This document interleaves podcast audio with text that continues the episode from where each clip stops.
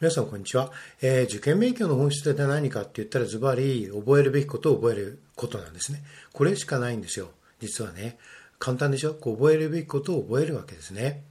じゃあなんで過去問が大事かっていうと、この覚えるべきことを明確に教えてくれるからなんですよ。過去問やりますとね、その毎年毎年繰り返し繰り返し問われていることがあると思うんですよ。で、それはいろんなレベルでもあるんだけど、とにかく、あの、まあ、いろんなレベルと申しますと、その問題のね、解く技術であるとか、えー、まあ、知識そのものであるとか、とにかく毎年のように聞かれているものってあると思うんですね。で、それが過去問をやることによって明瞭になっていくわけですよ。っていうか逆に言えば、そういうように過去問を使うんですね。何を求められているかってことね。何が求められているのかっていうことを明瞭にするために、分かるために過去問をやるんですよ。そしたらね、その中に覚えるべきことがたくさんあることがわかると思うんですね。だからそれを覚えていくんですね。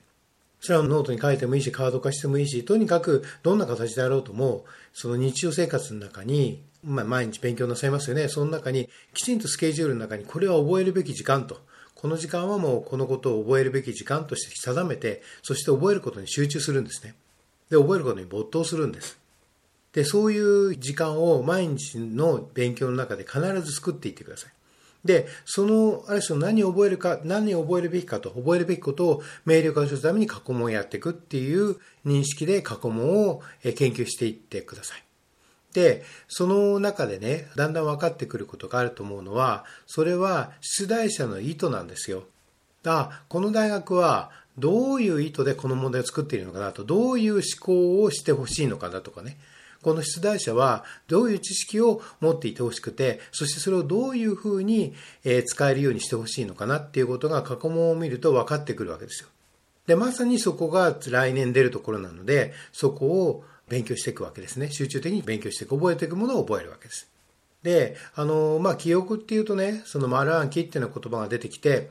その理解と分離されているんだけど、結局こういうふうに考えていくとね、理解と、それを理解するってこと、深く理解するってことと記憶っていうのは、えー、表裏一体の関係にあることがわかると思うんですよ。記憶するから理解できる。理解が深いから記憶ができる。つまり、理解が深いっていうことは、あるものとあるものの違いと、そして似ているところ、あるいは同じところが分かってるからですよね。だからその相互の関係ですよね。が分かっているので、記憶がより深く定着するっていうことになるわけですね。あるいは思い出しやすいということですね。思い出しやすい、あるいは使いやすい形になっているってことになります。えー、記憶は確かに覚えただけじゃ意味なくて、それを使えなくちゃ意味がないわけで、当然、でも使えるためには覚えてなきゃいけないわけですよ。ここのところですよね。記憶は単に覚えてるだけじゃ確かに意味がないんです。意味がないんだけど、だけど、それを使うためには覚えてなきゃいけないっていうことなんですよね。そしてそれを使えば使うほど、その使い方を分かれば分かるほど点数は上がってくるということです。それを全て教えてくれるのが過去問だっていうことなんですよね。だからぜひですね、あの、過去問の研究をしながら、えー、何を覚えたらいいのかなということを視点から、えー、過去問を見ていただけると、つまりその回答時の思考プロセスですね、えー、出題者が望む思考プロセスっていうのがより分かってくると思います。そしてそれが、えー、実際は試験場に入った試験場で本番の試験を見たときに、あ、なるほどなというふうにこの、またそれをで分類できるわけですよ。で、分類できるから、つまり思考パターン、あるいは知識のパターンですね、知識そのものですね。それが、ああ、なるほど、こういうふうにやっていくんだなっていうことで分類できるので、的確な回答をかけるっていうことなんですよね。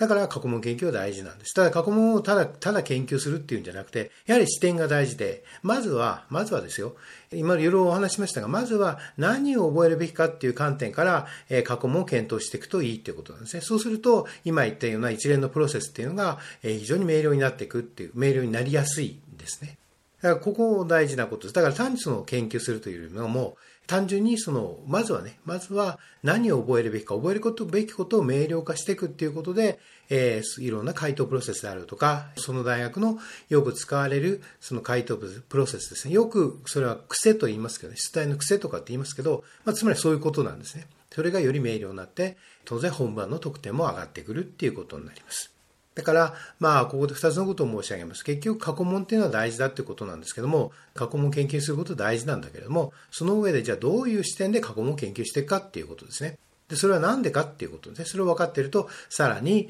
えー、より深く過去問というものを研究できると思います。えー、まとめますね。とにかく結論はね、過去問は大事だってことなんだけれども、やはり覚えるべきことを覚えるってことが、えー、受験勉強の本質で、そのじゃあ何を覚えるかっていうことを教えてくれるのが、えー、過去問で、それを通して、そのプロセスを通して、その回答の思考プロセスですね。思考パターンとか思考プロセスとかっていうものを、えー、より深く、えー、よりそれを明瞭化していくことができるっていうことです。ぜひお役立ていただいて、いい結果を出してください。ありがとうございました。